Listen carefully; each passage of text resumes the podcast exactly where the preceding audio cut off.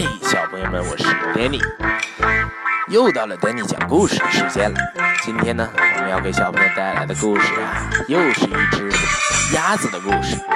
今天的这只鸭子呢，名字叫做克文斯泰。故事的名字呢，就是哦，克文斯泰，幸运的鸭子。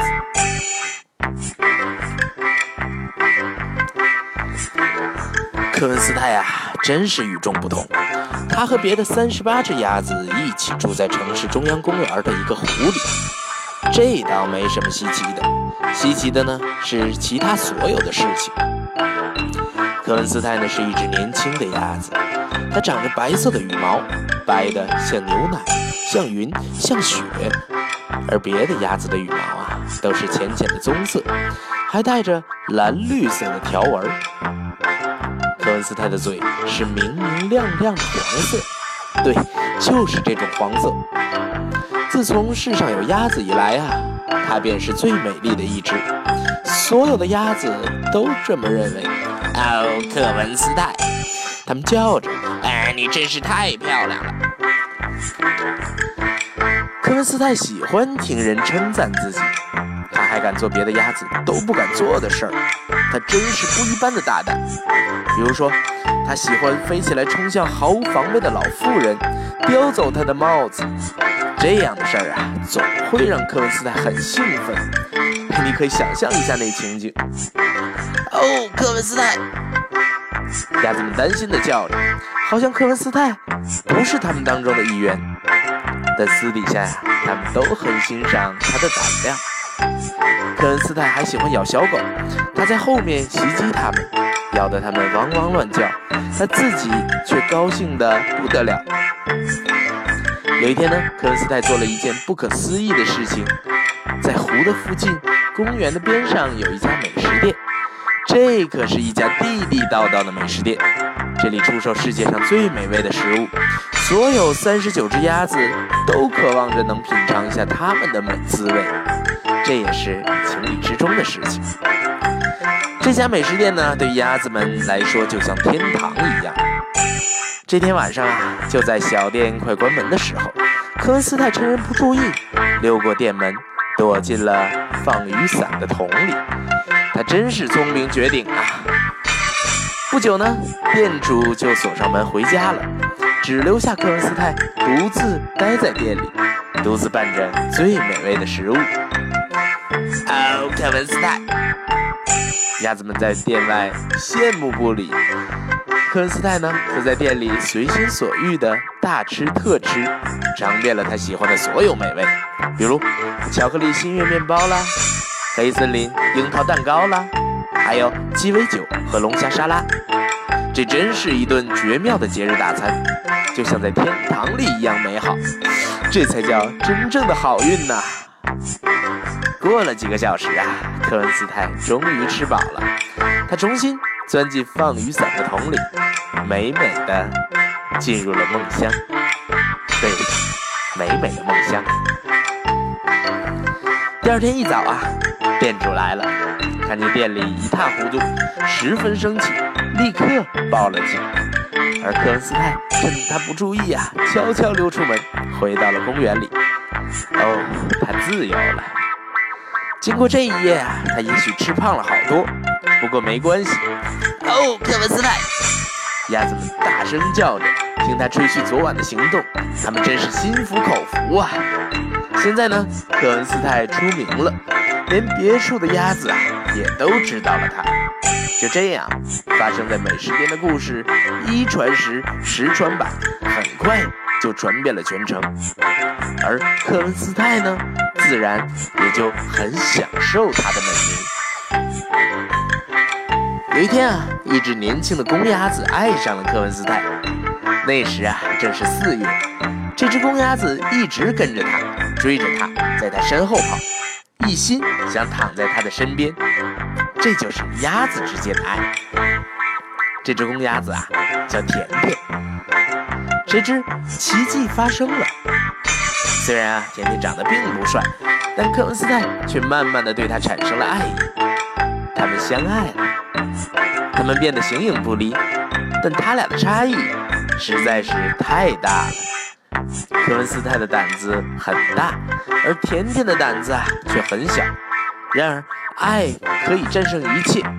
科文斯泰和甜甜成了出色的一对。很快呀，初夏来临了。嗯，科文斯泰他到底在哪儿呢？鸭子们都在问。是的，科文斯泰已经好多天不见踪影了，甜甜也不见了。鸭子们都变得心烦意乱，好像丢了什么似的。他们觉得没有了科文斯泰的日子，好空虚，好无聊啊。他们猜测着，科文斯泰是不是在某个地方被那只巨大的老鼠吃掉了呢？这些日子啊，大家都在谈论那只让每个人都很害怕的大老鼠。其实呢，科文斯泰只是搬到了这座城市边上的树林里，那里没有讨厌的小狗打扰它孵蛋。毕竟啊，这是它第一批蛋宝宝。毕竟呢，这也是它第一次做妈妈呀。很多天过去了，当科文斯泰的七个鸭宝宝会飞的时候，已经快到秋天了。科文斯泰回来了。哦，科文斯泰！鸭子们大叫着：“他又回来了！”鸭子们搞了一个庆祝活动，还请来了天鹅、陆鹰和别的鸟。活动啊，一直持续到午夜。这真是一次完美的庆典。科文斯泰的鸭宝宝啊，分别叫米罗、贝拉、佩里肯、内奥密、贝多芬、麦当娜和科瓦茨。它们没有一只是白色的。鸭宝宝们渐渐地长大了，科文斯泰呢也上了年纪。很长一段时间里，他变得非常温和，既不攻击老妇人，也不咬小狗。然而啊，这一切需要改变。科文斯泰还清楚地记着在美食店经历的那个美妙夜晚，他经常回忆起这件事，特别呢是在他嚼着那些没味的枯草时。现在呢，他特别向往那家小店，并且决定再去一次。他为这个大胆的决定而兴奋，兴奋的有点发抖。他非常激动，而且食欲大振。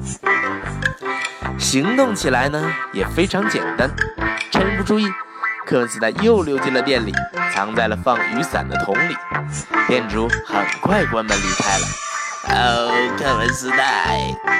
鸭子们饥肠辘辘，在外面眼睁睁看着科文斯泰在店里畅行无阻的大饱口福。这天晚上最好吃的是鳗鱼冻。不过呢，科文斯泰犯了一个错误，哎，这是一个严重的错误。在尝遍美食之后啊，他觉得口渴，正好发现台子下有一种不知名的饮料，闻上去味道特别好。他哪里知道？这盛在大水晶杯里的饮料，其实是一种法国的草莓波列酒呢。他喝了又喝，突然觉得头发昏，所有的东西呢都在眼前转啊转啊，接着就从台子上跌了下来，躺在了硬硬的石头上睡着了。哦，克文斯泰！鸭子们急坏了，大声地呼唤着。很快呀，就到了早晨，太阳升起来了。店主像往常一样打开门，发现了一只白色的鸭子。呃，我要亲手宰了你，烹了你，蘸橙子酱吃了你。店主气哼哼地嘟囔。这时啊，科文斯泰才昏昏沉沉地睁开了他那双美丽的眼睛。呃，你这个放肆的小坏蛋，你整整欠我四百七十欧。店主啊，抓住科文斯泰的脖子。把他拖进厨房，厨房里啊，不锈钢厨具在闪闪发着光。科文斯泰的眼睛里顿时充满了恐惧，他伤心极了。他想起最小的宝宝科瓦茨和另外六个孩子，想起了甜甜和爱情。他还想起了以前无数次袭击老妇人和小狗的事儿，也想起了雨，想起雨珠一滴一滴落下来。柔柔的，轻轻的，不费一点力气。哦，生活，哦，自由。科文斯泰想着。店主毫不犹豫，立刻在打算宰了这只鸭子。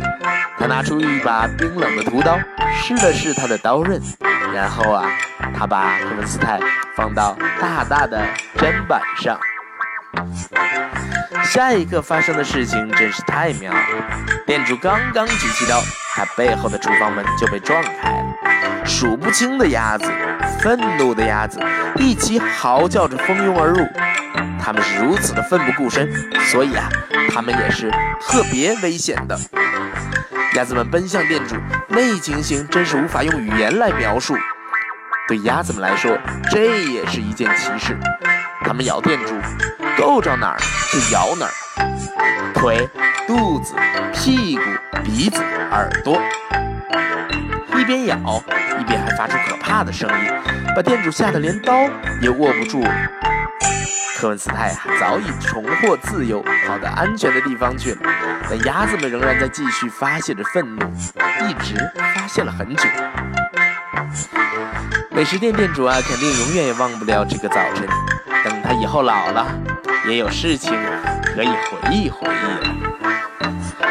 当数不清的鸭子雄赳赳地凯旋而归时，那场面可真是壮观啊！他们一起离开了小店，又一起跳进了湖里。这时啊，天空下起了雨，世界变得无比美妙。科文斯泰在湖里游来游去，虽然有些疲惫，但很开心。鸭子们自豪着围着他。哦，科文斯泰，他们大叫着。哦，我们现在做什么呢？过了一会儿啊，甜甜问科文斯泰。科文斯泰有点惊讶地看着他，然后指了指一只正在岸边散步的灰色卷毛狗。哎，你今天的经历还不够刺激吗？甜甜问。科文斯泰只是轻轻地摇了摇头，然后埋伏了起来。好了，这就是今天丹尼要带给你的故事。哦，科文斯泰，幸运的鸭子。你觉得它够不够幸运呢？你喜欢这个故事吗？继续期待丹尼的下一个好听的故事吧。